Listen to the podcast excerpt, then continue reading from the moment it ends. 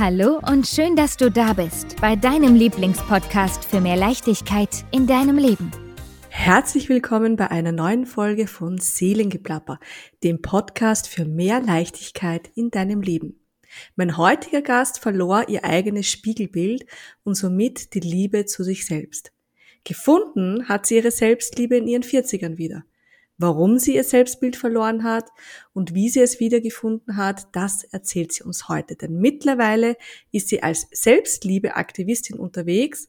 Was genau dahinter steckt, das erzählt sie uns jetzt. In diesem Sinne, herzlich willkommen, liebe Tünde. Schön, dass du da ja, bist. Vielen Dank für die Einladung. Schön, dass ich da sein darf. Ich fühle mich äh, sehr geehrt, denn äh, es ist mein erster Podcast und ja, ich, äh, in letzter Zeit passieren so tolle Dinge in meinem Leben und das ist mit unter anderem auch ein Highlight für mich. Und ja. Schön. Etwas, Alles darf sein. Ich bin etwas aufgeregt, aber ja. Ah, ich auch, aber das macht nichts. Ja. Du, für alle, die dich jetzt nicht kennen, die dich noch nicht kennen, ähm, genau, stell dich einfach mal ganz kurz nochmal vor, wer du bist und was du machst. Mein Name ist Tünde, ich bin 44 Jahre alt. Ich habe zwei kleine Kinder. Ich bin ziemlich spät Mama geworden. Äh, ja, mit 37 das erste Mal.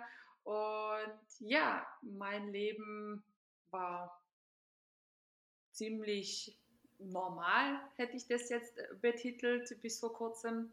Ähm, großgewachsen, zweimal im Leben ausgewandert. Ich meine, zu meinem Leben hat es ja dazugehört. Ähm, bin mit meiner Mutter alleine aufgewachsen, weil mein Vater ziemlich früh verstorben ist. Und ja, habe dann eine Ausbildung gemacht, habe ziemlich jung geheiratet, würde ich sagen, habe äh, ganz normale Karriere hinter mir im Bereich, bin gelernte Großen Außenhandelskauffrau, habe mich dann spezialisieren lassen auf Personal und ja, wenn man das jetzt so hört, würde ich sagen, ist so ja, ganz normaler Verlauf. Ne? Ähm, genau, ja. Was sich aber jedoch im Hintergrund abgespielt hat, war, ist mir ja jetzt erst äh, seit ähm, ein, zwei Jahren so wirklich bewusst, ähm, war das nicht so optimal, was da gelaufen ist. Ich habe zu meinem Entsetzen festgestellt, dass ich für sehr, sehr lange Zeit mein Spiegelbild verloren hatte und das wollte ich auch sehr lange auch gar nicht wahrhaben, dass das sein könnte. Man muss sich das so vorstellen. Also wenn ich mich vor den Spiegel gestellt habe, habe ich nicht, äh, nach, nicht gesehen, was man sonst im Spiegel sieht, sondern ich habe gesehen, was nicht passt. Und wenn und meistens habe ich immer so lange geschaut, bis ich dann auch wirklich was gefunden habe. Aber ich musste eigentlich gar nicht sehr lange schauen. Es war immer hm. etwas nicht perfekt. Und hm. ich habe dadurch mir sehr, sehr viele Schwierigkeiten in meinem Leben aufgebaut ähm, und hatte, ja, zum Beispiel, wenn wir jetzt nur mal Beziehung zu meinem Mann nehmen, äh, hatte ich Glück mit ihm. Denn er hatte, ja, er hat immer gesagt, finde ich weiß nicht, was du hast. Ich glaube, du, du siehst dich nicht richtig. Äh, guck mal doch genauer hin. Und ja, habe mich dann natürlich durch solche Aussagen auch immer missverstanden gefühlt. Und ja, weil ich mir das ja einfach nicht vorstellen könnte. Was meint er denn jetzt? Natürlich habe ich dann auch den Fehler bei ihm gesucht und das dann auch immer ja, als Vorwurf dann eher. Es ist einfach, die Fehler immer bei den anderen zu suchen, oder?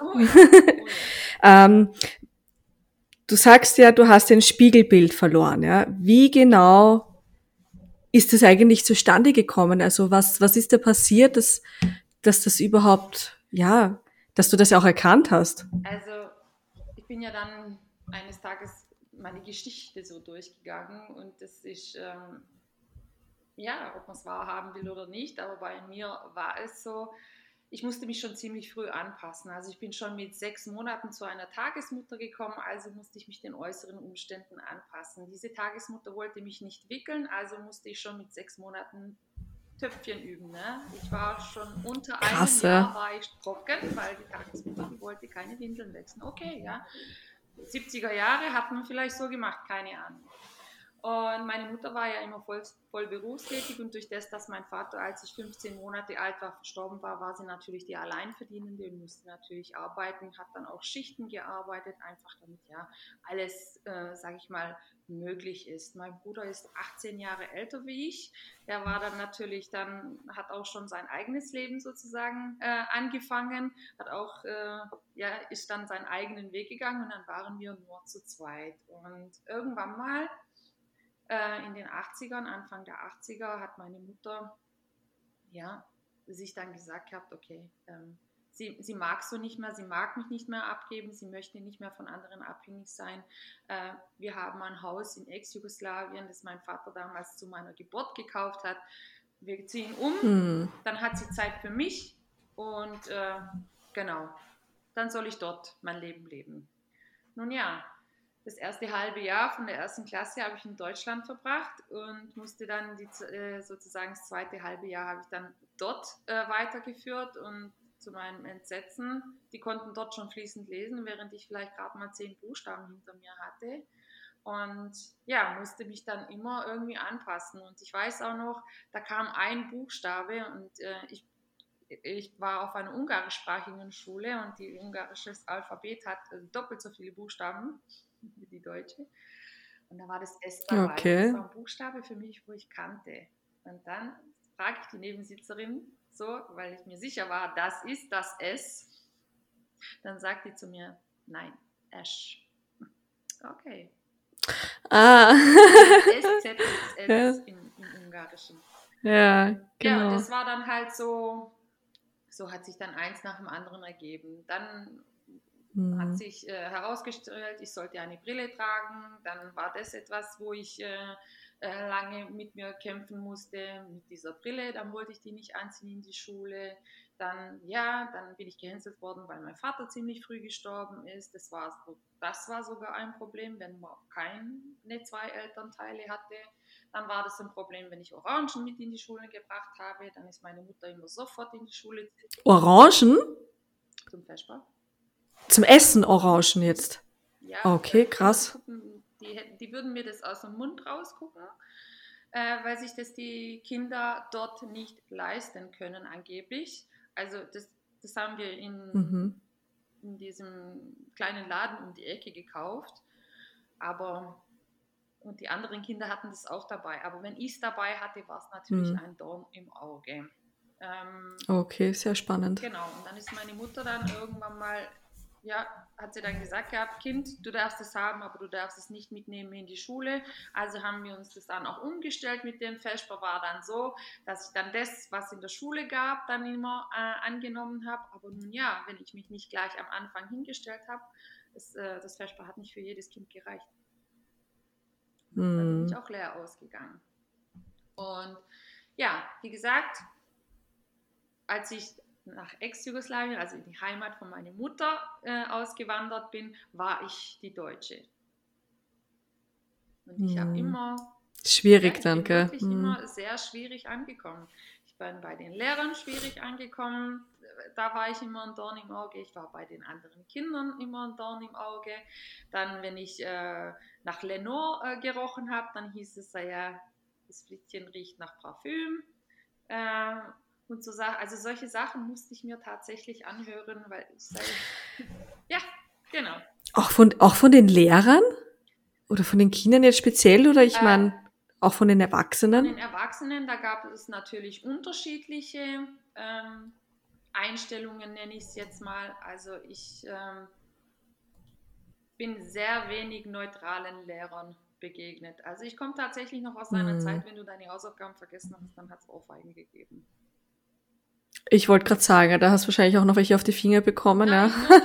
also so. wenn man sich das mal jetzt noch so genau vorstellen möchte, also ich durfte noch auf Bohnen oder Maiskörnern knien, wenn ich irgendetwas okay. vergessen habe. Das hat man Krass. natürlich dann auch noch vor der Klasse gemacht, mhm. ins Eck. Die Demütigung, genau, genau ja. Okay.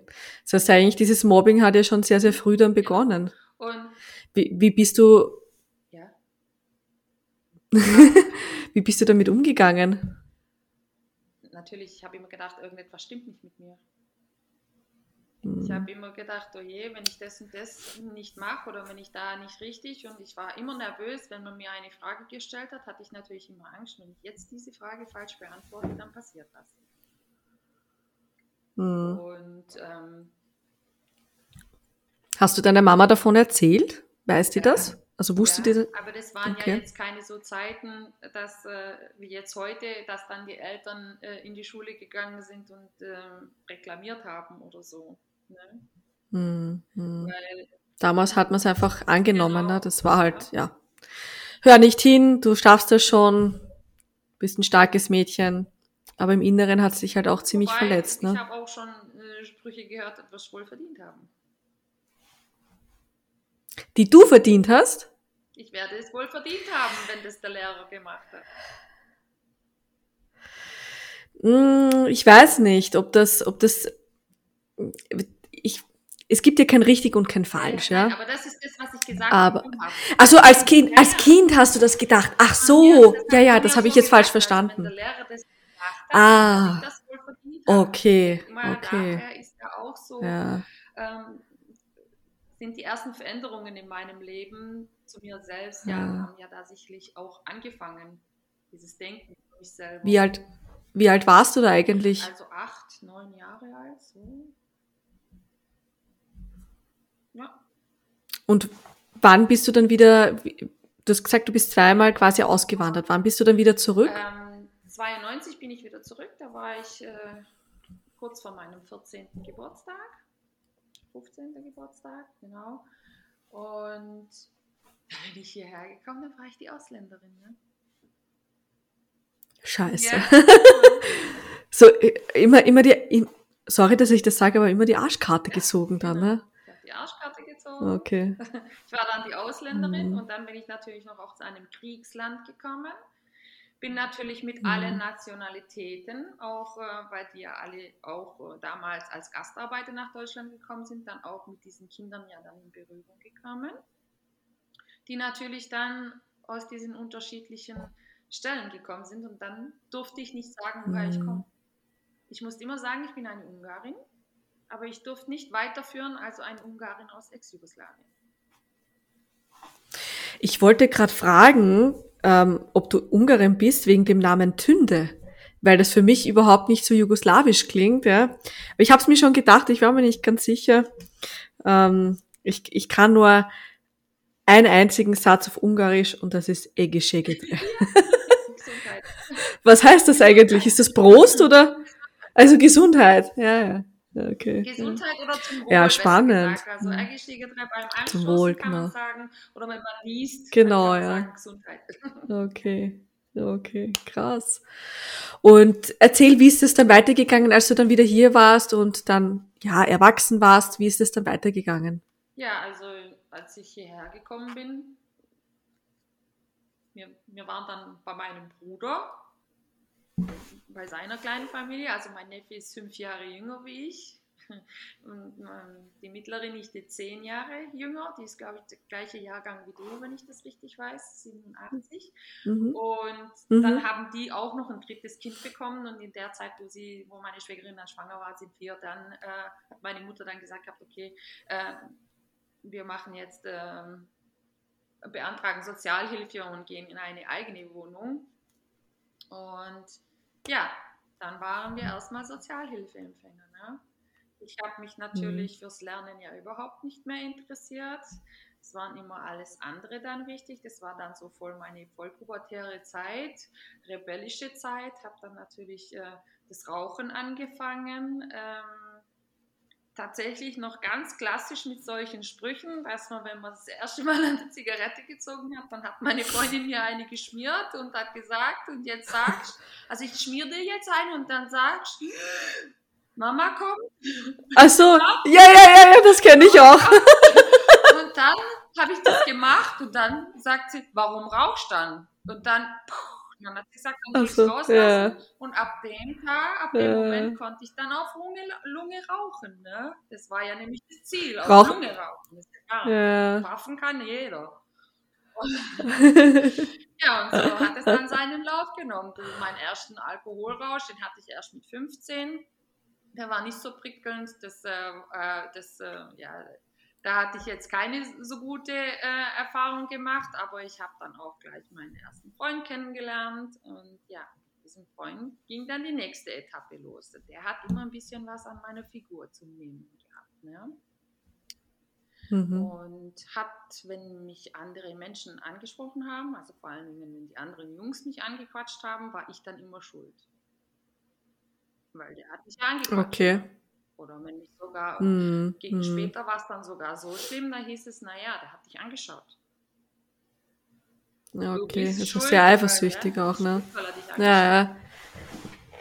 Ja, du kannst ja nichts dafür, dass du hübsch bist, ne? Ja, er wollte, dass ich mich äh, äh, anziehend anziehe auch. Also für ihn war das wichtig, dass ich mal in, mhm. was Kurzes anziehe oder was Bauchfreies.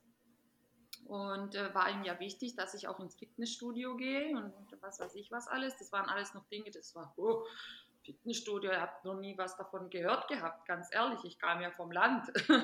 Ähm, das war für mich mhm. äh, Neuland und dann soll ich dorthin gehen.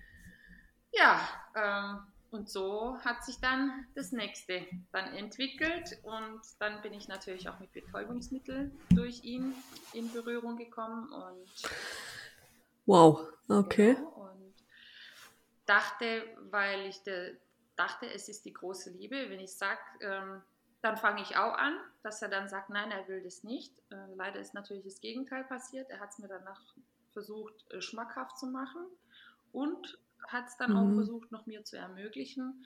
Und das war dann eine Zeit, ähm, eine sehr schlimme Zeit, denn keiner hat es gemerkt. Es hat niemand gemerkt. Niemand hat's gemerkt. Wahnsinn. Ich frage mich das immer wieder, ja, wie, wie, wie kann man sowas verstecken? Wie kann man sowas als Mama nicht sehen, dass das Kind im Prinzip abhängig ist? Also, das ist jetzt gar kein Vorwurf, ja, aber ich, ich weiß es auch von, von vielen anderen, dass das man ist dann so schockiert, wenn man denkt, das gibt's doch gar nicht. Wie habe ich das nicht bemerken können? Ne? Und selbst mein Hausarzt hat es nicht gemerkt. Wie lange hast du das gemacht? Es ist schon so lange her, weil ähm, also es war schon, ähm, also exzessive würde ich sagen, waren es schon neun bis zehn Monate war es auf jeden Fall. Also ich, äh, okay, okay. Ähm, ich habe mhm. zwar nicht gespritzt, aber ich habe es geraucht mhm. und ich habe nicht Gras geraucht, mhm. sondern mhm. ich habe Heroin geraucht. Okay, krass. Puh, Hut ab, ja. Also ich habe eine ganz krasse Geschichte auch. Mein Bruder, der ist ja heroinabhängig und der war ja mit zwölf Jahren. Er hat auch unter, unter meiner eigenen Mutter gelitten, sagen wir mal so, weil sie es einfach nicht geschafft hat, ja. Und ähm, er hat natürlich auch die Gewalt in der Familie miterleben müssen. Und mit zwölf Jahren hat er dann das erste Mal, glaube ich, seinen, seinen ersten ähm, kriminellen Akt gemacht, ja. Und da ist er dann auch abgestürzt und seitdem ist er heroinabhängig und ist natürlich auf Methadon mittlerweile, ist aber ständig im, im Gefängnis und ist immer, jedes Mal, wenn er rausgekommen ist, ja, er schafft es einfach nicht mehr. Das, du bist so abhängig davon und ich, ich bewundere, deswegen bewundere ich Menschen, die das schaffen, auch wirklich wegzukommen. Aber ich glaube, er wollte das auch nie, ja. Und das sind wir jetzt auch beim nächsten Punkt. Wenn ich etwas wirklich will, ja, dann schaffe ich das auch. Und sicher, es ist scheiße und es ist hart hinzuschauen, ja, weil einfach so viele tiefe Verletzungen sind. Aber ich ziehe meinen Hut vor dir, dass du da echt weggekommen bist davon, weil Heroin ist, glaube ich, einer der härtesten Drogen. Ich sage dir ganz ehrlich, ich bin sogar dafür, dass Gras legalisiert wird. Das ist für mich etwas, davon kann man nicht abhängig werden. Da wirst eh total gechillt, es ist angenehm. Ja, ich kenne jemanden, die hat Tourette-Syndrom, die raucht das, damit sie einfach ruhiger ist, ja. Aber so diese ganz harten Drogen, ich habe das nie verstanden, wieso, wieso man das dann weitergemacht hat, ja. Auf der anderen Seite denke ich mir, wenn du dann in so eine gewisse Abhängigkeit kommst, ja, du kannst dir dann gar nicht mehr ohne, weil du dich so in diese Welt hinein zwängst, ja, damit du alles, was im Außen ist, so ein bisschen, ja, es existiert nicht oder du, du versuchst den Schmerz damit irgendwie zu kompensieren, ja, sagen, okay, ist eh egal alles. Ja. Aber du hast es dann geschaffen. Das war wichtig, dass du davon weggekommen bist. Der Unterschied ja. vielleicht zu anderen bei mir ist, ich habe das nicht von mir aus gemacht. Ich wollte eigentlich damit jemand anderen retten. Und es ist halt voll in die mhm. Hose gegangen. Ich wollte jemanden retten, der, mhm. der mich nicht geliebt hat, nicht auch wenn er es gesagt hat, dass es gemacht hat. Und äh, mein Körper hat mir immer gezeigt, das ist nicht das Richtige für dich, das ist nicht gut für dich. Das ist nicht gut für dich. Mhm. Ich habe jedes Mal mich erbrechen müssen. Jedes Mal. Und genau aus dem Grund mhm. bin ich mhm. auch zum Arzt gegangen, weil ich, ich habe dem immer irgendetwas vorgegaukelt, wegen was ich erbrechen muss. Man, er hat Blut abgenommen. Wie kann man das nicht merken? Ich wollte gerade sagen, genau, normalerweise ist das doch im Blut ersichtlich. Ich ne? Tatsächlich, äh, mhm. ich habe ich hab, äh, Brechreizstiller bekommen, das, was normalerweise krebskranke Leute bekommen. Wahnsinn. Merkst du da heute irgendetwas davon oder ist das. Nein, also. Hast du da irgendwie noch? Nein. Bewusst. Okay, ich glaube, auch wenn es nur neun Monate sind, ist es sicherlich besser als wie zehn, 20 Jahre. Weil ich glaube, dann hast du halt wirklich bleibende Schäden. Fast. Ähm, leider auch ja, krass. Da das ist heute noch so und ja, den, den Schaden, mm. das, mm. das es mit sich bringt, das, das sieht man leider. Man merkt es. Ja. Mm. Gehen wir mal von dieser Situation weg, ja. Wir gehen da mal ein bisschen weiter. Ähm, ich habe auch gelesen, dass dann äh, ein Moment in deinem Leben kam, ja, der dich auch womöglich noch mal so ein bisschen nach unten gezogen hat oder dir die Füße vom Boden weggezogen hat. Ja. Möchtest du darüber sprechen? Ich weiß nicht, welches du genau meinst. Es waren nochmal zwei. Ähm, meinst du die Fehlgeburt? Genau, ja. Ja, äh, ich kriege auch schon direkt wieder Gänsehaut, aber äh, es gehört nun mal zu mir, es ist ein Teil von mir und ja, hm. es waren drei Monate, ähm, in meinem Leben nach dieser Fehlgeburt, äh, wo ich mich tatsächlich ähm, an nichts mehr so wirklich erinnern kann. Ich kann mich nur noch an eine hm. Geburtstagsparty erinnern. Ich weiß, da hat mein Neffe Geburtstag gehabt. Äh, das war sein 30er und ähm, ich war da und für mich hat sich das angefühlt wie, was soll diese scheinheilige Scheiße hier? Warum seid ihr alle so glücklich? Könnt ihr denn nicht sehen, wie schlecht es mir geht? Und wollte dann eigentlich nur hm. nach Hause. Und hm. Wie alt warst du? 35. Okay. Knapp hm. vor dem 36. Geburtstag war ich da. Und ja, ich dachte, es ist alles verloren. Ich hab, keiner hat mich verstanden. Ich habe auch äh, immer versucht, mit irgendwelchen Leuten darüber zu sprechen und ich habe nie ein offenes Ohr gefunden. Außer natürlich mein mm. Mann und er hat dann immer gesagt gehabt, ich, da, ich kann das leider nicht fühlen, was du fühlst. Ich, mm. ja, ich habe da auch, denke ich, viel zu viel von ihm verlangt. Und er sagt, ja, er, mm. es tut ihm so leid, aber er, er, kann das nicht fühlen, was ich fühle. Ich, äh, er kann sich das auch nicht so wirklich vorstellen. Und auch Menschen, die wo sowas nicht mhm. hinter sich hatten, die konnten sich das auch nicht vorstellen. Und ich wollte sogar, ich habe sogar von den Leuten erwartet, dass die sagen, ja, ich kann mir das vorstellen, was du da machst. Aber mhm. also ich kann es mir vorstellen, weil ich habe es selber erlebt. Also ich weiß ganz genau, wie das ist. Bei mir war es schon eine, es hört sich jetzt blöd an, ja, äh, eine bewusste Entscheidung dagegen. Aber es war trotzdem, ja, nach dieser Courage das war wie, als hätte man ein Stück von mir weggeschnitten, ja, also von meinem Selbst. Und ich habe sehr, sehr lange gebraucht, ähm, dass ich mir selbst vergeben habe, dass ich das zugelassen habe. Aber ich wusste in dem Moment, wenn ich dieses Kind behalten würde, es würde sich die Geschichte nochmal wiederholen. Ich würde nochmal alleinerziehend werden. Und das hat sich wirklich herausgestellt dann, dass es sogar gut war, dass ich mich so entschieden habe, weil sonst hätte ich das selber wie mit meiner Tochter gehabt, schon vor 16 Jahren. Und es ist manchmal, manchmal nicht so einfach, solche Entscheidungen zu treffen, ja, vor allem, wenn es gewünscht war. Also es war wirklich ein Wunschkind. Äh, und jetzt ist halt so, weißt du, man wird halt älter und jetzt funktioniert es halt dann nicht mehr so. Also ich bin jetzt auch schon 35 und ich merke, okay, Der Eisprung ist nicht mehr so wie mit 20, ja. es dauert halt alles länger. Aber dieses sich selber vergeben können, ich glaube, das ist, das ist wirklich etwas, das ist das einzige, was, was einem Menschen wirklich die Freiheit gibt, ja, oder beziehungsweise dir dieses Leben ermöglicht in Fülle. Und damit meine ich jetzt nicht finanzielle Fülle, sondern einfach diese innere Fülle zu haben, zu sagen, okay, ich habe mich da bewusst dafür entschieden, so hart es auch war, ja. Und dieses Baby wäre heute, glaube ich, sechs Jahre alt. Ähm, aber es war einfach eine Entscheidung, ja. Und ich bereue es auch nicht, ja. Und weil viele sagen, ich meine, bei dir ist es ja so, du hattest eine Fehlgeburt, das ist was anderes, ja. Und ich glaube, da ist auch der Schmerz noch ein ganz anderer, weil du das ja nicht bewusst wolltest, ja. Das ist einfach passiert. Ich habe mich dafür bewusst entschieden, aber im Endeffekt habe ich dennoch diesen Leidensweg gehabt, ja. Ähm, wie, wie war das denn? Also die erste Frage ist, in welchem Monat warst du denn, als das passiert ist? Also in der wievielten Woche?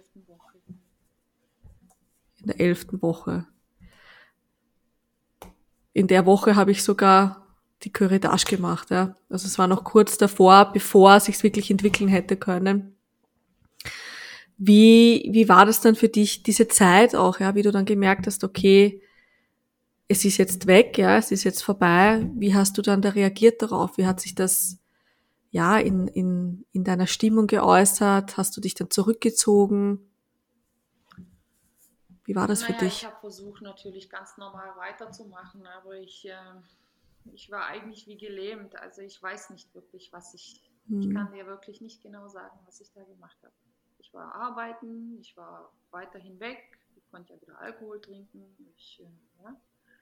Und wenn wir zu Hause waren, war das immer, ich bin sehr viel, äh, sehr viele Tränen sind geflossen und ähm, ja auch Vorwürfe mhm. mir selber gegenüber.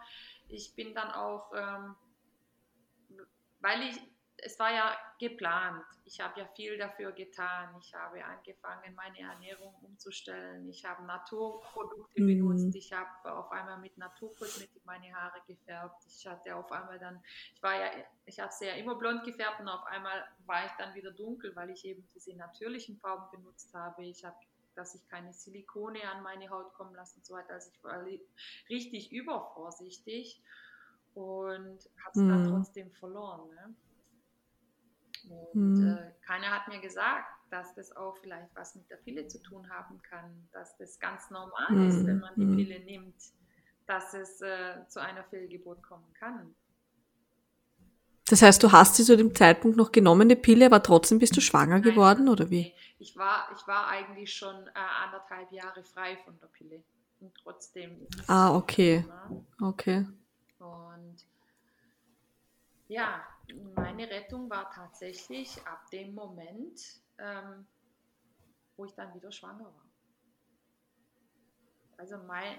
Aber dann hat es geklappt geklappt. Natürlich war das auch mit sehr viel Angst verbunden. Das haben wir dann auch sehr lange mhm. verheimlicht. Und äh, weil bei, beim ersten mhm. Mal sind wir auch ziemlich früh daraus, weil wir uns halt auch sehr gefreut haben. Und ich, äh, ich kannte ja so etwas nicht, äh, wie man sollte jetzt zwölf mhm. Wochen warten, bevor man erzählt. Wieso denn? Ich bin's ja, dann kannst du doch erzählen. Und, Nein. Ja, das war dann so, ja, also sie, sie also mein, meine Tochter war meine Rettung tatsächlich. Schön. Wie alt ist sie heute? Sie acht Jahre alt. Oh, süß. du hast die zwei Kinder, hast du zwei gesagt. Kinder. Das heißt, wie schnell ist denn das danach gekommen, das zweite Kind? Das war total ungeplant. Also meine große war, glaube ich, elf Monate, dann war ich wieder schwanger. Das war eigentlich der Tag, ja, super, wo ich mich oder? entschieden habe, kein zweites Kind mehr zu bekommen so schnell. Also es war ja immer so, man hat geredet, der, der Altersunterschied soll zwischen den Geschwistern nicht so groß sein und ich habe dann aber eigentlich so wieder mein Leben zurückgehabt und habe mir gedacht, ah, mm, mm. ich lasse mir noch Zeit im zweiten. Und dann hat da wohl das Universum entschieden, lass dir keine Zeit, sonst gibt es keine ich, Ich wollte gerade sagen, weil, weil du einfach losgelassen hast, ja. Und ich glaube, das ist so, wenn wir in unserem Inneren, das ist auch so, ähm, ja, wenn wir die ganze Zeit drauf pochen, ja, ich muss jetzt schwanger werden, weil meine biologische Uhr tickt, ja. Es kommt dann, wenn es kommen soll und darf, ja. Und es gibt da keine Zeitbegrenzung. Ich sage auch immer, ja, mit 40 mag ich keine Mama mehr werden. Ja, aber ich denke mir dann, wieso nicht? Wieso nicht? Das war jetzt auch meine Frage. Wieso nicht, ja? Genau, weil das ich, ich sehe nämlich das Problem auch in der Gesellschaft, ja, weil uns das im Prinzip eingeredet wird, ja, dass du zwischen 20 und 30 musst du Mama werden, du musst verheiratet sein, du musst ein Haus haben, du musst einen Garten haben, du musst dieses und jenes. Wieso kann ich das nicht auch erst mit 40 machen? Vor allem in diesem Alter ist man halt schon reifer, man ist gefestigter in seinem Leben, man ist gefestigter in seinen Gedanken, man ist sich selbst einfach viel mehr bewusst und ich glaube auch, also ich bin ja mit 19 Mama geworden und das war einfach viel zu früh, ja. Ich, ich hab's, also es war eine schöne Zeit, aber es war viel zu früh und wenn ich mich heute für ein Kind entscheiden würde, ja, wäre das eine bewusste Entscheidung und das ist halt der Unterschied auch, ja. Je älter ich werde, desto bewusster wird diese Entscheidung auch.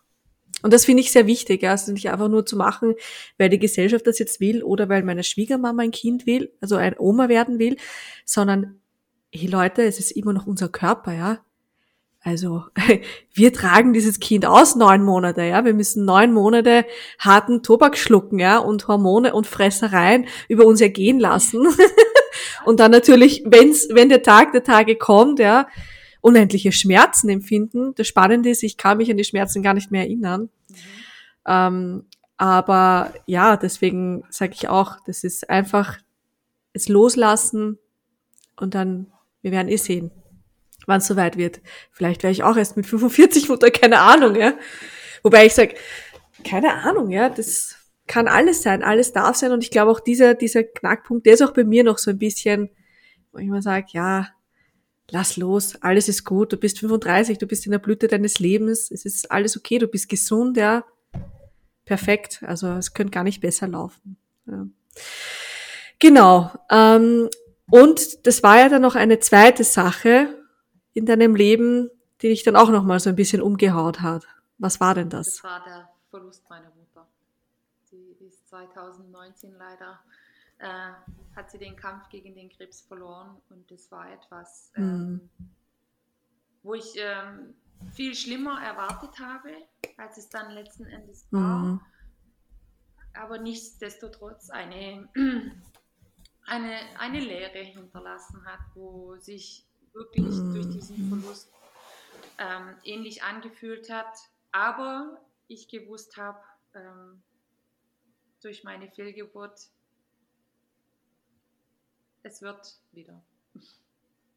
Ja. Genau, ja. Ähm, wie lange hat sie denn mit diesem Krebs gekämpft? Wie lange? Was hat sie denn genau gehabt? Also mhm. angefangen hat es äh, mit einem mit einem kleinen Tumor in der Niere. Dann kam Brustkrebs dazwischen und das Ganze hat eigentlich angefangen ähm, ungefähr zu dem Zeitpunkt, als ich dann mit meiner großen Tochter schwanger war. Und das ist auch spannend, oder? Und ich habe sozusagen diese Krebskrankheit mhm. nebenher gewuppt von meiner Mutter. Äh, bin mit ihr ins Krankenhaus, äh, als sämtliche Ärzte abgeklappert und und und. Also wir mussten ja mhm. regelmäßig auch immer äh, vorstellig werden mit ihr und so weiter. Und sie ist praktisch äh, am, in der Woche wo meine Tochter auf die Welt gekommen ist, saß ich noch am Dienstag hochschwanger bei ihr im Zimmer, weil sie ja frisch operiert wurde. Habe dann am Donnerstag zu ihr gesagt, ich komme morgen nicht, möchte mal frei, es ist mir schwer. Und am Freitag ist dann äh, meine Tochter auf die Welt gekommen. Sozusagen, Krass, sie hat sich ja. auch angepasst mit dem Kommen, damit ich mich dann äh, hm. anpassen kann und mich hm. auch weiterhin noch hm. gleichzeitig um meine Mutter kümmern kann. Siehst du, es ist ja auch so, dass äh, Babys im Mutterleib, die sind total an die Emotionen der Mutter gebunden. Das heißt, die spüren das auch, ja. Also an, anhand der Stimmlage, die hören das, die fühlen die Körpertemperatur, den Herzschlag, alles. Also es ist sehr, sehr spannend. Kriege ich Gänsehaut, ja, wenn du mir das erzählst. Aber ich, ich finde es auch irgendwo, ja, es ist, der Verlust eines Menschen ist immer sehr schwer. Ähm, auf der Materialisten, auf der materialistischen Ebene jetzt gesehen, auf der menschlichen Ebene, aber auf der energetischen Ebene weiß ich, dass diese Energien immer da sein werden. Ja? Also sie verlassen uns nicht. Das ist ja, wir, wir, wir haben einfach diesen Verlust von diesem Irdischen, weil wir etwas, an etwas gewohnt, an etwas gebunden waren. Ja? Ähm, aber ich bin überzeugt davon, dass sie alles mitsieht und alles mitfühlt und also ich, ich glaube auch fest daran, auch wenn ich meinen verstorbenen Papa nie kennengelernt habe, der ist nämlich auch sehr, sehr früh verstorben, da war ich ein halbes Jahr, aber ich habe immer das Gefühl gehabt, er war immer da. Und ich weiß nicht, ob du das kennst, gibt da manchmal so Situationen, dann, wenn ich gerade über, über ihn spreche oder wenn ich ihn in meinen Gedanken habe, ja, das, ich habe dann wie das Gefühl, es würde mir da hinten im Nacken jemand so einen, einen Hauch hinein. Kennst du das? Ja, das es würde dir jemand in den Nacken hauchen. Ja, also es ist ja. immer etwas da, genau, ja. Es ist immer etwas da und ich glaube, wir dürfen da auch einfach so ein bisschen, ja, mehr die Angst loslassen vor dem, was, was das sein könnte und das einfach mal annehmen und das auch mal spüren, okay, was, was ist denn das jetzt? Ist es vielleicht nur ein Gefühl von mir? Ist es irgendjemand? Also ich glaube sehr stark, dass, ähm, dass es ein Leben nach dem Tod gibt, beziehungsweise, mhm. dass man mit Verstorbenen sehr wohl kommunizieren kann. Ähm, und wir haben das auch erlebt mit, äh, der Großmutter von Dejan, die ist äh, gestorben vor einem Jahr, glaube ich. Ich glaube, das ist jetzt ein Jahr her. Und wir tun ja immer wieder räuchern und solche Sachen. Und das war so spannend. Wir haben beide das Gefühl gehabt, ähm, an einem Abend, da ist irgendjemand. Ja. Er hat nämlich an, an der Tür bumpern gehört. Und ich habe dann auch so spaßhalber gesagt, na ja, vielleicht ist es deine Oma. Es, da lag sie nämlich gerade im Krankenhaus und am nächsten Tag hat er den Anruf bekommen, dass sie gestorben ist. Okay. Oh, das ist so, boah, weißt du, da denke ja, da, da kriege ich richtig Herzklopfen wieder. Ähm, ja, sicher, wie gesagt, ein Verlust ist immer schwer. Das Wichtige ist halt auch loszulassen. Da komme ich gleich zur nächsten Frage. Wie hast du das geschafft, da auch den Frieden mit dir zu finden, dass du sagst, okay, deine Mama ist jetzt nicht mehr da, aber das Leben geht halt trotzdem weiter. Ja, also natürlich, es war erstmal ein, ein riesiges Tohuwabohu und ein Durcheinander. Aber hm. das war dann schon ein Zeitpunkt, wo ich selbstständig war. Ich habe äh, ein eigenes äh, Fitnesskursstudio gehabt. Das habe ich 2019 eröffnet. Da habe ich dann äh, Fitnesskurse gegeben wie Jumping, Fitness und Ganzkörpertraining. Und ja, weil ich ja eben noch voll in der Aufbauphase war, ähm, hat mir das sozusagen als Ausgleich, diese ganze Bewegung hat mir dann, äh, ja, das war wie so, wie so eine Art Ventil, wo ich da ablassen hm. konnte. Und ja, habe dann auch mit vielen Menschen darüber gesprochen. Also ganz viele Menschen haben mir auch äh, äh, Halt gegeben, womit ich nicht gerechnet hätte.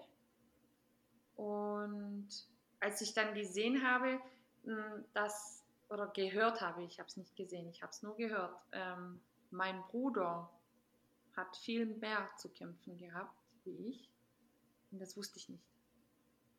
Habe ich erst mhm. im Nachhinein erfahren und das war dann so für mich so ein Aha-Moment, wo ich mich gefragt habe, okay, wie ist das jetzt da, ja, wie ist das zustande gekommen, weil meine Mutter und ich, wir waren zusammengewachsen und ich habe es dann im Vergleich dann doch ein bisschen äh, besser vertragen, in Anführungsstrichen sage ich jetzt mal. Mhm. Also ich konnte, aber vielleicht auch einfach, weil meine Kinder da waren und ich auch jemand hatte, um wen ich mich kümmern kann. Seine Kinder sind erwachsen und er hat auch mhm. nach, der, nach der Bestattung hat er noch eine Woche Urlaub gehabt und das war diese Woche, wo ihm, ihm dann den Boden unter den Füßen weggezogen hat. Mhm. Ja, es ist echt. Es kann auch also ich glaube auch da, dadurch, dass du diesen Halt gehabt hast, aber dadurch, dass du auch diese Vergangenheit hattest, ja, und diese Kindheit hattest und all das so erlebt hast, ich glaube, das hat dich aber auch bewusst gestärkt, ja, dass du das einfach ganz anders vertragen hast halt e, als er. Ähm, und das ist eben so das, was ich auch immer sage, dieser, dieser, die wirklich harten Schicksale, ja, also so richtig sorry den Ausdruck jetzt, aber wo dich das Leben echt mhm. fickt, ja. Äh, das muss man echt so sagen. Das sind genau die Menschen, die einem dann im späteren Leben wirklich helfen können, da rauszukommen, weil die das einfach wissen, die, die verstehen das, ja, die können sich voll da hineinfühlen.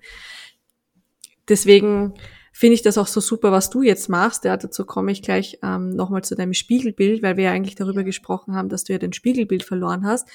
Und es wird mir natürlich auch bewusst, warum das alles passiert ist, ja, weil da natürlich extrem viel ja, Selbstwert verloren gegangen ist, ja, in den Jahren. Und das, wenn das natürlich äh, von, von klein auf, ja, passiert und zwischen dem zweiten und siebten Lebensjahr findet die, äh, findet die stärkste Prägung statt, ja. Und alles da, was da passiert, ja, das ist halt dann, wenn du mal erwachsen bist oder wenn du ins Jugendalter kommst, ja, ja, wenn du, wenn du da nicht rechtzeitig irgendwie eine Möglichkeit findest, das zu verarbeiten oder wenn die Eltern das nicht sehen oder manchmal sehen sie es einfach nicht, ja, weil sie das auch nicht so bewusst wahrnehmen, sind aber dann für dich zum Beispiel auch deine Skills, wo du sagst, ich arbeite mit meiner Vergangenheit und ich nehme sie auch dankbar an, weil genau das ist mein Potenzial. Ich habe eine scheiß Vergangenheit, ja, aber das ist mein Potenzial, das ich weitergebe, weil ich jetzt genau in dieser Situation bin, wo ich dir sagen kann, okay, hey, du schaffst das auch. Und deswegen finde ich auch deinen Namen so geil, Körperkunst. Ich meine, es, stellt sich für mich gar nicht mehr die Frage, wie, auf das, wie, wie du auf das gekommen bist. Ja, ich weiß, du machst etwas mit Fitness, das kannst du dann nachher nochmal genau erklären. Aber für mich ist es auch so ein, hey, du hast dein ganzes Leben lang, ja, eine scheiß Arbeit gehabt über deinen Körper. Du hast so viel ertragen müssen und das ist doch der perfekte, der perfekte Ausgleich jetzt dafür, ja. Also ich finde, den Namen finde ich echt cool. Hut ab dafür. Genau. Jetzt nochmal, um aufs Spiegelbild zu kommen. Wann, wann ist dir das eigentlich bewusst geworden, dass du dich selbst da eigentlich drinnen nicht mehr erkannt hast im Spiegel? Ganz lapidar, ich bin einem Spiel auf den Leim gegangen während der Pandemie. Da hat, äh, hat eine Bekannte von mir äh, in ihrem Status äh, Bilder drin gehabt von, von ihr und ihrem Freund die letzten Jahre. Und ja, da haben halt so die Entwicklung gesehen und ich habe darauf reagiert, weil ich fand das ja total schön. Ich dachte, sie ehrt das, die Beziehung und so weiter. Ich meine, hat sie ja schon da damit gemacht und auf einmal kriege ich eine Nachricht. Haha, reingefallen, jetzt musst du von den letzten Jahren mit deinem Partner Bilder posten. Von jedem Jahr ein Bild. Okay. Und das waren ja zu damaligen Zeitpunkt 17 oder 18 Jahre schon und ich so, okay. Ähm, Schatz, wo haben wir eigentlich die ganzen Bilder? ja, und dann habe ich mhm. mir, das war ja Pandemie, ich hatte ja nichts anderes zu tun, also habe ich mich da mal einen Abend auch rangesetzt und die Bilder rausgesucht. Und bei dieser Bilderrecherche ist mir dann so aufgefallen, weil da sind ja auch noch andere Bilder aufgetaucht, wo ich dann einfach so, ich wusste, was ich gedacht, was ich gefühlt, wie ich mich verurteilt habe, bei fast jedem Bild. Hm. Und gleichzeitig. Und was hast du dann? Habe ich mir dann Frage gestellt.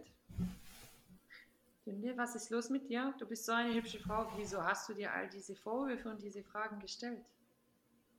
Und das war so. Hm. Da hat es einen Klick gemacht, ne? Und ich bin tatsächlich auch direkt vor den Spiegel, um zu gucken. Und ich habe mich aber noch nicht gesehen. Und äh, dann habe ich angefangen, ein Fototagebuch zu machen. Cool.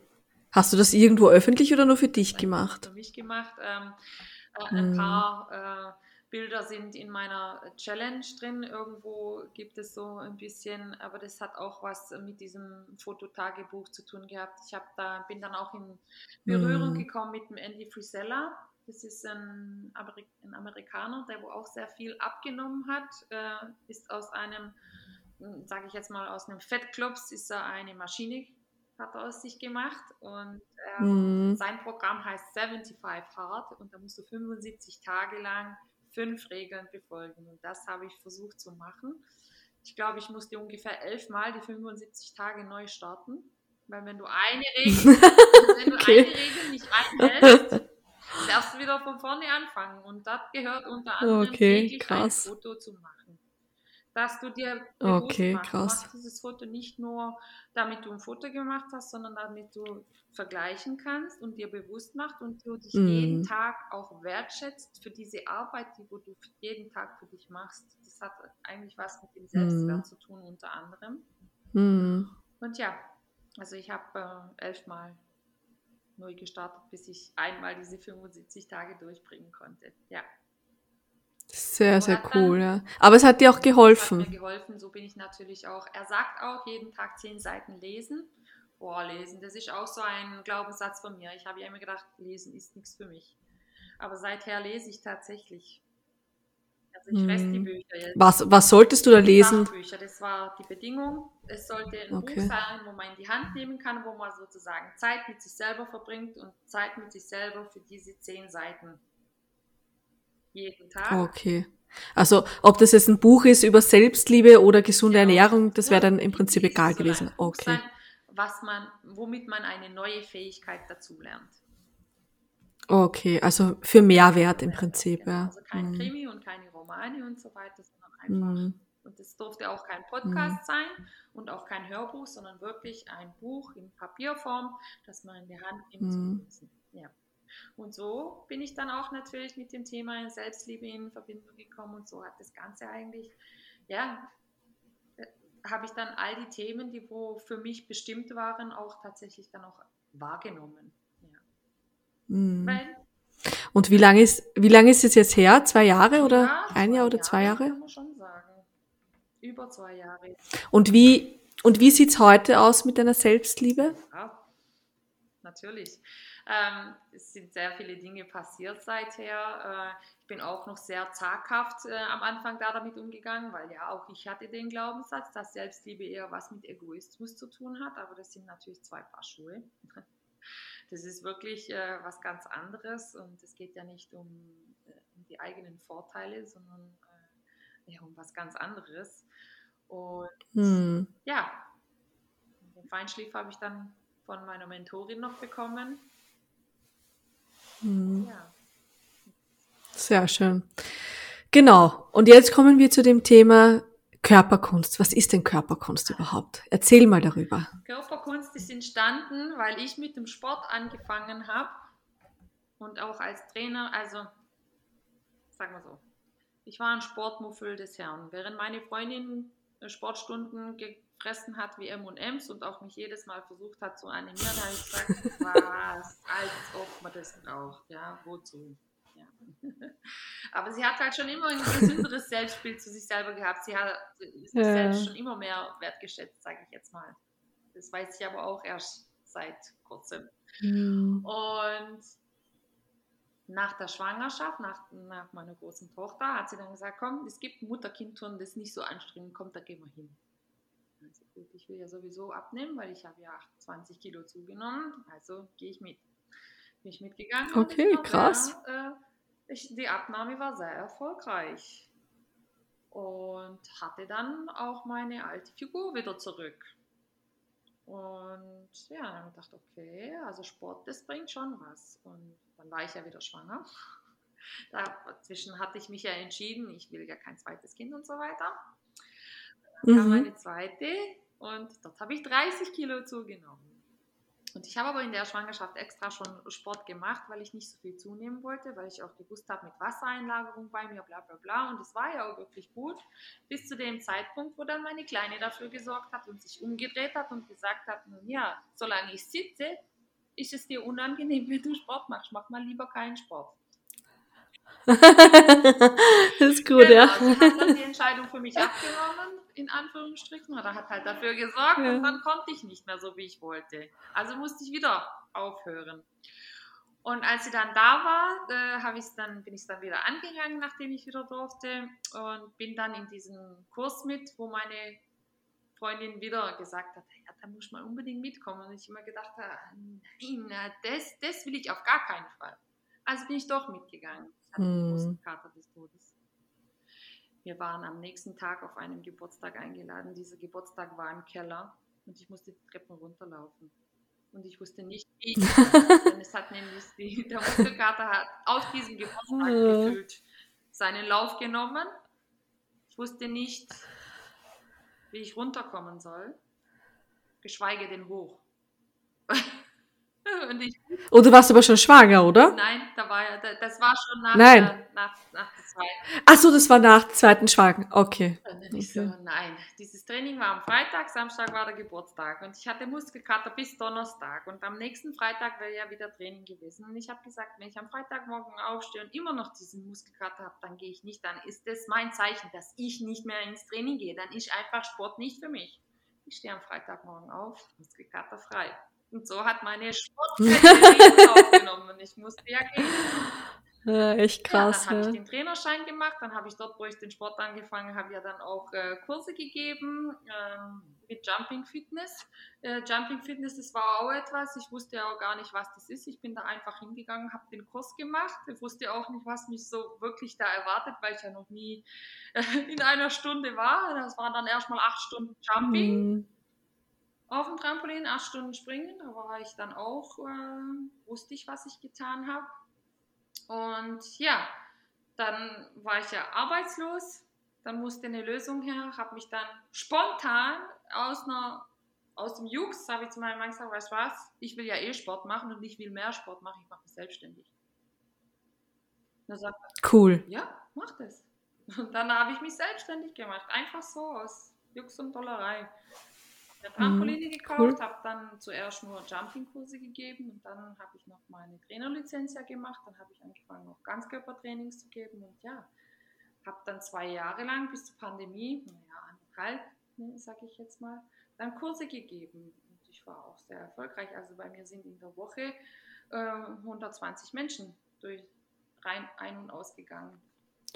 Ja, nicht schlecht. Na, 120 Menschen, das ist schon mal in der Woche ja, Hut ab. Und, Und wie sieht das heute aus? Das ist alles online. Ich bin dann mit der Pandemie nahtlos in ein Online-Unternehmen eingegangen. Äh, mein Grund war eigentlich damals, weil wir eine Challenge angefangen haben. Wir haben Aschermittwoch für 40 Tage eine Challenge. Das war so eine Schnapsidee, wo ich dann da gemacht habe und wo viele Leute auch machen wollten. Und ich habe mich schuldig gefühlt oder halt in der Bringschuld gefühlt, sage ich jetzt mal.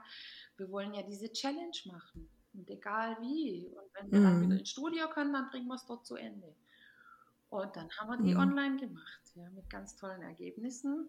Und seither hab, dann gab es ja eine Zeit noch zwischendrin, wo ich ein Hybrid gemacht habe. Also wer ins Studio kommen wollte, kam ins Studio. Und wer mhm. zu Hause bleiben wollte, lieber hat es dann von zu Hause aus gemacht.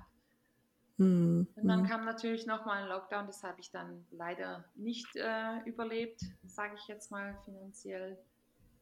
Und mhm. habe dann mhm. äh, das Studio, äh, die Miete dann gekündigt und habe dann jetzt nur noch ein reines Online-Unternehmen. Ja.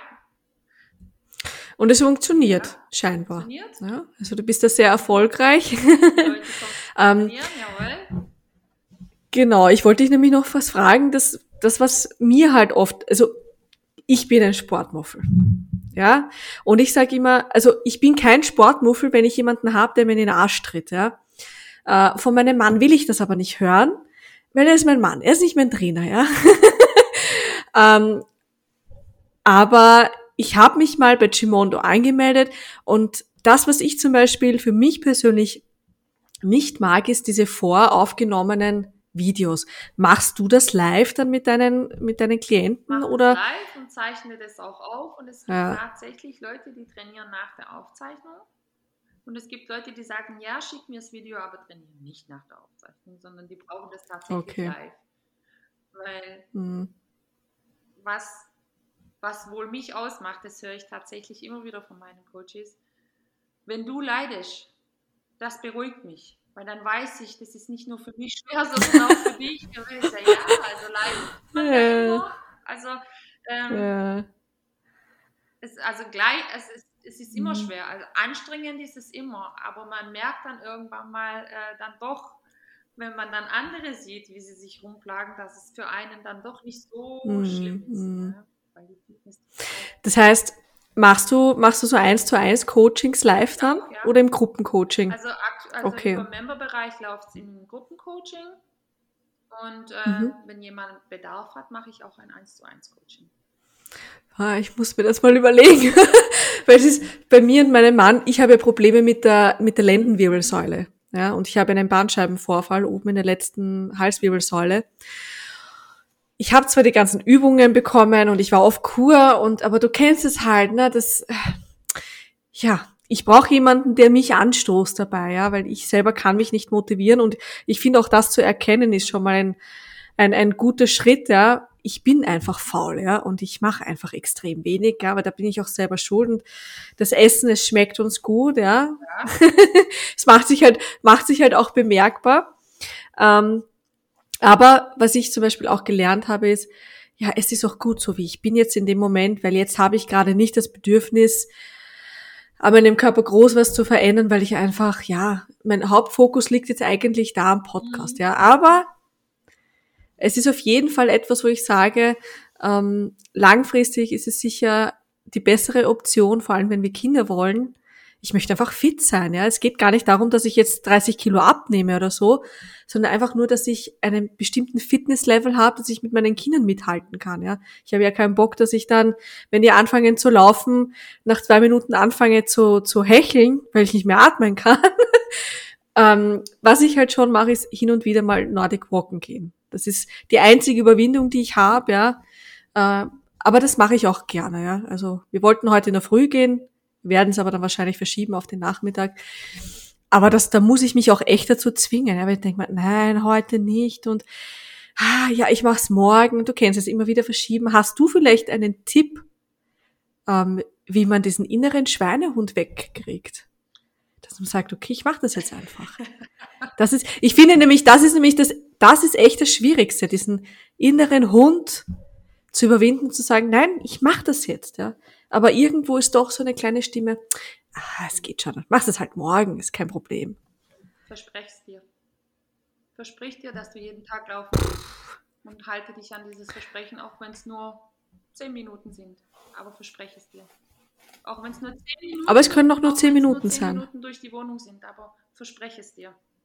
Egal was kommt, hm. diese zehn Minuten, wenn es länger ist, ist okay, aber diese zehn Minuten, die sind immer drin. Verspreche es dir.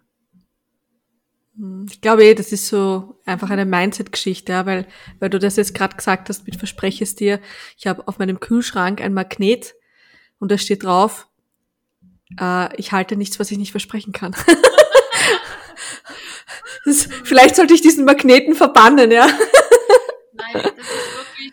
Ähm, ja. Ich habe auch immer gedacht, ich muss mich dazu zwingen. Also man, du hast ja jetzt ein bisschen vielleicht rausgehört, ich habe dieses Fitnessstudio gemacht. Ich habe das nicht für die anderen gemacht. Ich habe das gemacht, damit meine Fitness hm. sichergestellt Genau, ja, für dich hast du es getan. Ja. Und hm. das, so funktioniert es aber nicht. Aber wenn ich was für hm. mich machen will, und es, es, du musst keine, kein Ganzkörpertraining oder was weiß ich was machen. Du musst dich auch da langsam da äh, einarbeiten. Ne? Das, was ich mache, äh, das funktioniert auch vielleicht gar nicht bei dir. Und du musst dich ja auch selber kennenlernen. Aber ich finde so ein Versprechen, dass man einfach sich verspricht, okay, egal was kommt, zehn Minuten mache ich mir möglich, auch wenn es bei der nächsten Telefonkonferenz ist und ich nur durch die Wohnung latsche. Das sieht ja, das sieht mhm. ja dein Gesprächspartner nicht. Ähm, Hauptsache, mhm. ich habe die zehn Minuten, habe ich gemacht. Mhm. Jeden Tag. Du, dadurch, dass wir einen Hund haben, könnte es mir leichter fallen. Allerdings hat mein Mann mittlerweile schon diese Aufgabe übernommen, dass er halt mit dem Hund immer rausgeht. Aber ich merke auch da, und es ist echt spannend, weil ich jetzt, mir ist jetzt gerade was bewusst geworden, ich habe das bewusst auf ihn übertragen, weil ich einfach nichts machen will, ja, weil ich da merke, okay, eigentlich, ja, wieso gehe ich nicht? Das sind ja nur, das ist vielleicht ein Kilometer, den ich mit meinem Hund gehen müsste. Ich habe da vor der Tür die pure Natur. Ja, das ist eh immer so, so wie du sagst, es ist einfach dieses Mindshifting, diese, dieses Mindset, das man einfach ändern muss, ja. Ähm, krass. Ja. ja. Ich weiß, dass ich da, da bin ich noch nicht so weit. Jetzt im Moment bin ich noch nicht auf dem Weg, wo ich sage, ja, ich werde die volle Fitnessmaus. Das war ich aber auch nie. Wobei, nein, das ist eine Lüge. In meiner, in meiner Jugendzeit ähm, war ich Schwimmerin und meine Disziplin war Kraul und ich habe sogar den zweiten Platz bei der österreichischen Staatsmeisterschaft gewonnen. Ja. Und das Spannende ist, ähm, ich weiß es immer wieder, weil ich aufgrund einer hundertstel Sekunde, und es ist wirklich nur so ein, stell dir vor, das ist so dieser Randbecken, und es ist einfach nur so dieses Antippen mit der Hand, ja. Das ist eine hundertstel Sekunde, habe ich den zweiten Platz, also habe ich den ersten Platz verloren, und das hat mich so demotiviert. Ich habe dann nie wieder Sport gemacht, nie wieder. Das ist auch spannend, weil wir natürlich äh, so in unserer Kindheit, ja, du musst es machen und du musst die Beste sein. Und ich war auch immer die Beste in meiner Klasse. Ja. Es konnte keiner schwimmen. Also die konnten echt nicht schwimmen, ja. Das war, die sind rein und dann haben sie irgendwie so komische Bewegungen gemacht. Ich fand das immer ganz witzig, ja. Ähm, aber diese Demotivation, die ich mir eigentlich selbst, weil ich mich selber so, ähm, äh, wie soll ich jetzt sagen, wie soll ich das erklären? mir fällt jetzt das Wort nicht ein. Ich, mir liegt auf der Zunge, aber ich kann es nicht aussprechen. Ich habe mich selbst so kritisiert. Ja, ich war so genau. Ich habe mich selbst so extrem sabotiert, dass ich mir jahrelang immer wieder gesagt habe: Nein, der Sport ist nichts für dich. Nur weil ich das verloren habe. Wobei ich habe es ja gar nicht verloren. Ja, ich habe den zweiten Platz gewonnen. Bitte, das ist eh mega. Ja, geht eh nicht besser. Und ich kann mich erinnern, ich habe die, ich habe die Medaille sogar dann weggeworfen, Nein. weil ich so ja, ich habe sie echt, das war meine erste Silbermedaille und die habe ich weggeworfen, weil ich so deprimiert war. das ist echt ja, spannend. Ja. Mal, was man für. Talfahrten mitmacht mit den Gefühlen. Absolut, ja. Wichtig ist, dass man sie erkennt und dass man sie annimmt und dass, wenn der Moment kommt, dass man eben auch etwas dafür tut, ja. Ähm, wo kann man denn zum Beispiel, also hast du eine Webseite, hast du wo, wo kann man dich finden, dass man jetzt zum Beispiel sagt, hey, ich hätte Bock mit der Tünde zusammenzuarbeiten. Wie kann man dich buchen? Also wichtig ist für mich, äh, ich, brauche immer erstmal äh, ein Gespräch, um herauszufinden, was möchte denn diese Person genau. Ähm, ja, man kann mich kontaktieren ähm, über meine Homepage. Äh, da kann man einfach dann ähm, ein Gespräch buchen, einen Termin. Das, das ist auch kostenfrei, geht knapp eine halbe Stunde. Da steckt man einfach ab. Da sprechen wir ganz unabhängig davon, um was es eigentlich genau geht. Und dann entscheidet man, in welcher Variante man zusammenarbeitet. Oder eben erreichbar bin ich auch über Instagram, da kann man mich sogar direkt anschreiben. Ja, das sind so die zwei Kanäle. Unter dem Namen? Ja, mit dem Namen Tünde Gängler. Und wie heißt deine Webseite? Die Webseite heißt eigentlich auch äh, entweder Körperkunst oder Tünde Gängler, ist egal. Ah, okay, okay, hast du zwei, okay. Aber es ist ein und dieselbe Webseite, ja, oder? Genau. Ja. Ah, okay. Ja, cool. Sehr spannend. Du, ich finde das sowieso mega, was du da machst und nach deiner Geschichte. Ja ich wusste das ja gar nicht. Ja, ich habe mir ja, bevor ich dieses Interview mit dir ähm, aufgenommen habe, habe ich mir so ein bisschen deine Story angeschaut auf Instagram. Hab nur mal so ein bisschen hineingeschnuppert, ja, aber dass es halt dann doch so krass war. Aber das zeigt mir halt auch, ja, dass egal wie beschissen das Leben ist, ja, und wie viele, wie viele Steine wir in den Weg gelegt bekommen, ja. Wenn wir etwas wirklich wollen, wenn wir etwas verändern wollen, ja, vor allem wenn wir in uns etwas verändern wollen, dann schaffen wir das auch, ja. Wir müssen da halt einfach nur diese Mauern durchbrechen und dieses vom, von, von, ich sage jetzt mal, diese Gesellschaft, die uns diese, ja, äh, dieses Leben aufbürgt, ja, du musst es so machen und dieses und du darfst das nicht und jenes und weißt du was, scheiß drauf, sei einfach das, was du bist, ja, und mach genau das, was dir Spaß macht. Das ist das Allerwichtigste. Und ich habe auch lernen müssen, ähm, diesen Podcast zum Beispiel, ja, ich verdiene damit kein Geld. Ja, ist nicht so, dass ich da, ich verdiene keinen einzigen Cent damit, ja. Aber es ist etwas, was mir Spaß macht. Es ist etwas, das mir liegt, ja.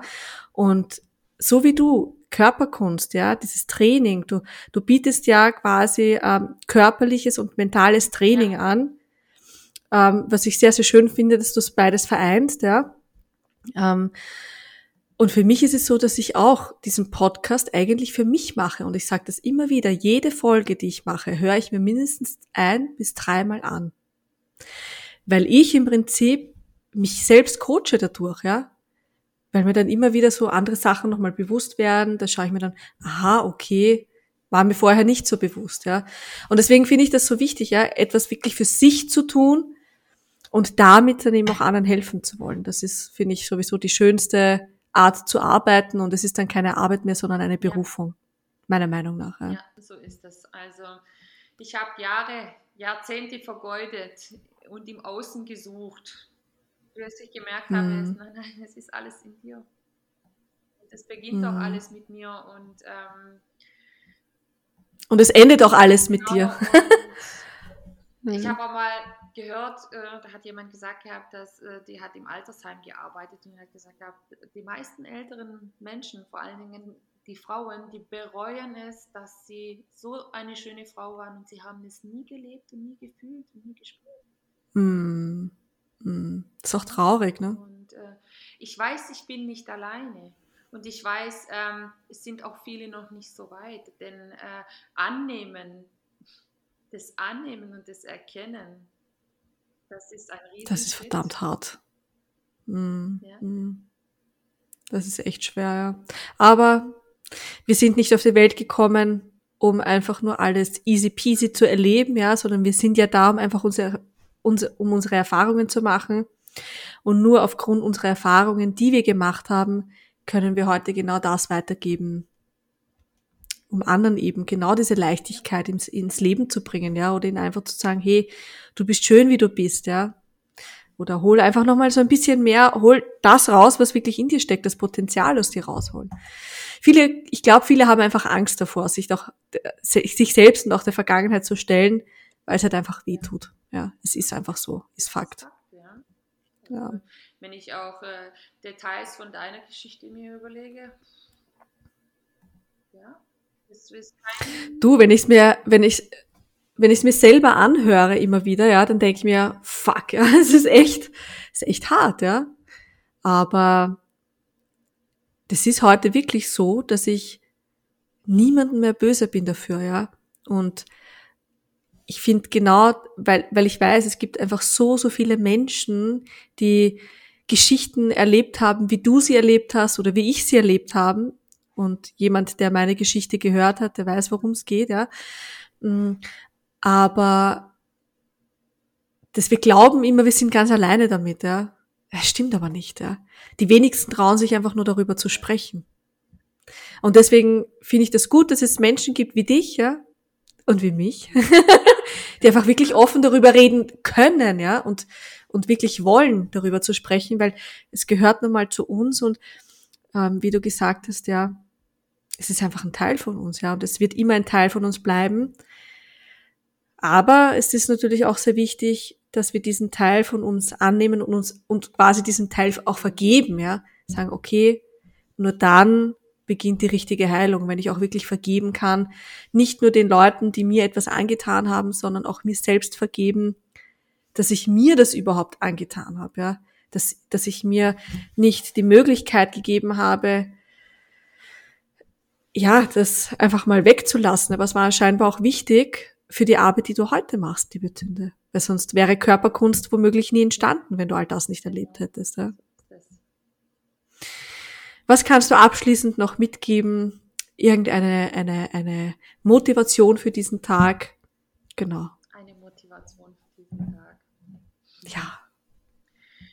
Ähm, Motivation für diesen Tag, wenn du wirklich äh, was verändern möchtest, wenn du einen Traum hast, den du gerne haben möchtest, leben möchtest, dann ist es heute Zeit, den ersten Schritt Yeah. Und das Beste ist, den ersten Schritt mit dieser Folge zu tun. Genau. Gell? genau, unbedingt, unbedingt. Ja, sehr, sehr spannend. Du, Tünde, ganz, ganz herzlichen Dank für deine Zeit und vor allem, dass du so offen warst, auch über deine Geschichte zu sprechen. Das war ja eigentlich das Eigentliche, was ich wissen wollte von dir. Ähm, genau, also wer jetzt der lieben Tünde auch folgen möchte auf Instagram, findet ihr sie unter Tünde Gängler. Ihre Webseite ist www.körperkunst.de, ist das richtig? Genau.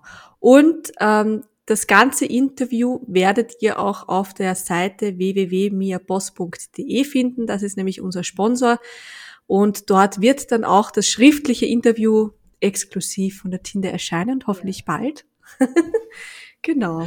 Ja, ist doch schön, oder wenn alles so fließt und kommt und das ist, weißt du, das hat auch nichts mit Egoismus zu tun, sondern du darfst jetzt endlich nach außen gehen, ja. Du darfst in die Sichtbarkeit gehen und das ist auch das wahrscheinlich, was dir auch deine Mentorin immer wieder gesagt hat, ja. Ich kenne sie ja auch, ähm, dass du sichtbar werden darfst, ja. Du musst dich nicht verstecken. Und das ist auch, Und du hast es super, sorry, sag. das ist auch okay.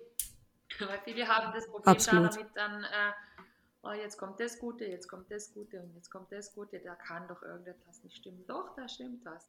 Das Ja, stimmt. Kann, Ja, kann genau. Ja. Das ist okay so. Es war, war zwar vorher alles scheiße, aber jetzt kommt alles Gute. Genau.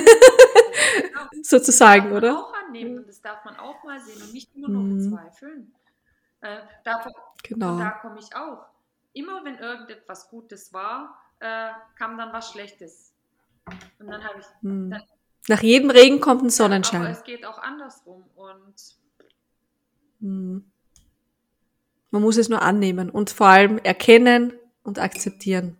Genau, und das Beste draus machen. Tünde, vielen lieben Dank für dieses wunderbar, wundervolle, schöne, äh, wertschätzende Gespräch. Du hast das super gemacht für dein erstes Mal. Wie du siehst, hatte ich auch immer wieder mal Verspreche, aber mein Gott, es ist so. Es ist alles gut, so wie es ist. Und ähm, das ist ja kein Hörbuch hier, ja, sondern ein ganz authentischer Podcast. Und ich wünsche dir noch ganz, ganz viel Erfolg mit deinem Business und dass du noch, Dankeschön, und dass du noch ganz, ganz vielen Menschen und Frauen helfen kannst, ihre Ketten zu sprengen und endlich das selbsterfüllte Leben zu führen, was sie wirklich wollen. Und wünsche dir dann noch alles, alles Liebe und vielleicht sehen wir uns Ja. wieder bei einer nächsten Folge. Wer weiß. Ja. Alles Liebe. Diese Folge ist eine Kooperation mit Mia Boss, dem Online-Magazin für Power- und Businessfrauen.